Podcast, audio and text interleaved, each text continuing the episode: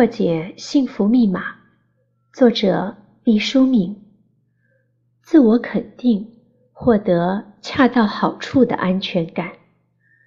第二条，心理健康良好的人喜欢和尊重自己，心理健康不良的人就不喜欢、不尊重和讨厌自己。有了第一条，这一条就是它的提高版、升级版。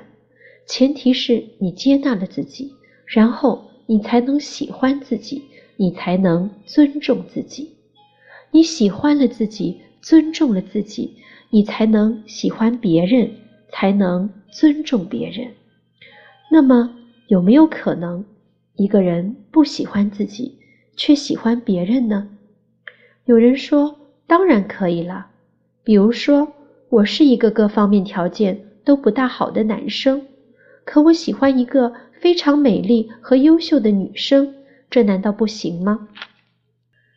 现实中这种情形屡屡发生。不过我们在前面说过，心理学不仅仅是研究你是如何想的，还要研究你是如何行动的。假如情况真如我们刚才设想的那样，一个连自己都不喜欢自己的男生，向那个优秀的女生求爱。结果会怎么样？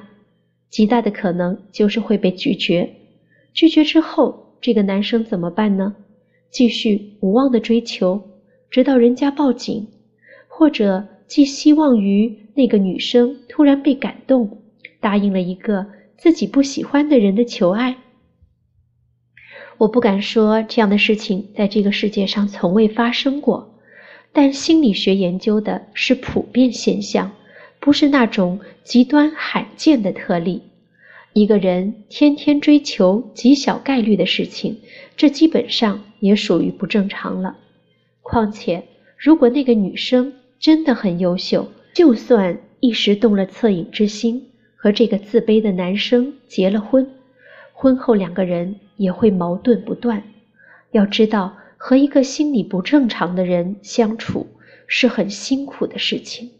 可能这个女生在外面和异性朋友多说了几句话，回家晚了一些，这个男生就会疑神疑鬼，因为他觉得自己和这个女生是不般配的，自己是没有魅力的，很害怕自己的妻子再爱上别人。这样一个没有安全感的人，不仅自己活得不开心，也让周围的人紧张兮兮。如果是旧时代，嫁鸡随鸡，嫁狗随狗，这种婚姻也许可以维持，但现在时代不同了。两个人如果没有默契，一个不和谐的婚姻很容易导致离婚。那么，这个被抛弃的男生到底是幸福还是不幸福呢？看一个人的某种选择是正确还是不正确，眼光要放长远。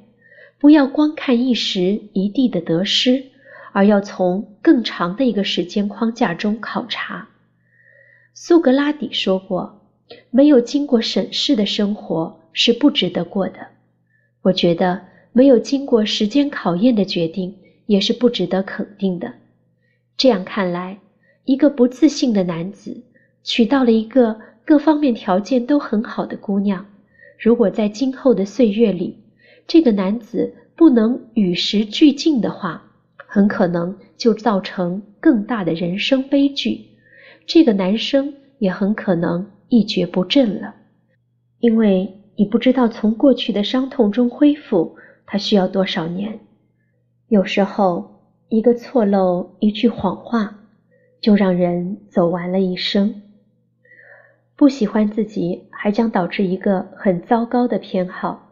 这就是不喜欢别人，进而发展到不喜欢这个世界。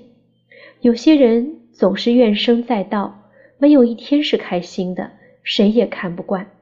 表面上他的矛头是指向他人，其实，在这些人的内心，常常潜伏着一个哀伤而懦弱的小孩子，因为他不喜欢自己，看自己是灰色的，看别人。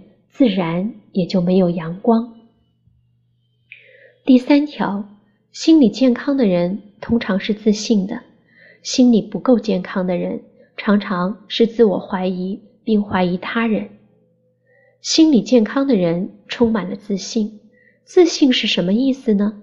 就是一个人发自内心的肯定自己，自己相信自己。由此可以证明，自信完全是自产自销的东西，是你由衷的觉得自己有价值，是热爱生命的表现。反之，就常常自我怀疑，哪怕是人家都肯定了你的成绩，你还在那里疑神疑鬼，觉得自己不配得到这份信任。有的人习惯了负面思维，一事当前总是先去想他的不利因素，先是怀疑自己不行，这是很悲惨的思维方式，是一种心理不健康的表现。现在有一种误区，认为自信就是敢当着人大叫大嚷，就是被人拒绝了还一百次、一千次的围着别人死缠烂打，把某种程度的没皮没脸当做了自信。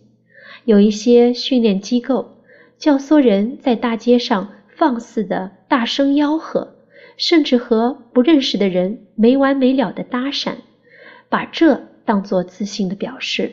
这是很可笑的事情。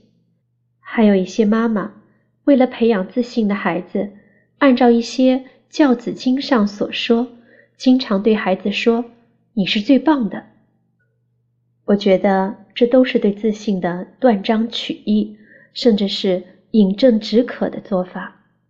诚然，自卑的人常常不好意思当众大声讲话，这在心理学上被称为。发言恐惧，国外有统计说，害怕当众讲话的人比害怕死亡的人还多。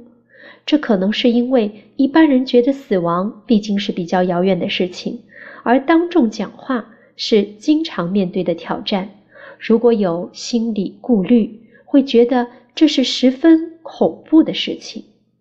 但是如果被驱赶着，用一种破坏性的操纵方式，使一个人可以不顾场合、不顾受众的反应，自我吹嘘、自说自话。这不是克服了自卑，而是使当事人进入了更深刻的不自信。至于对孩子说“你是最棒的”，这在逻辑上是讲不通的。世界这么大，你如何知道自己是最棒的呢？当这个孩子对此信以为真，真的以为自己是世界上最棒的时候，就是接受了一个弥天谎言。将来他长大了，到了一个更广阔的世界，看到了天外有天，山外有山，知道自己并不是最棒的。他在震惊和伤心之余，或许会陷入更麻烦的自我否定之中。这一定是善良的妈妈所始料不及的。真正的自信不是狂妄的叫嚣，不是不切实际的幻想，也不是来自他人的虚伪的评价，而是像泉水一样，从自我肯定的深层岩石中渗出来的。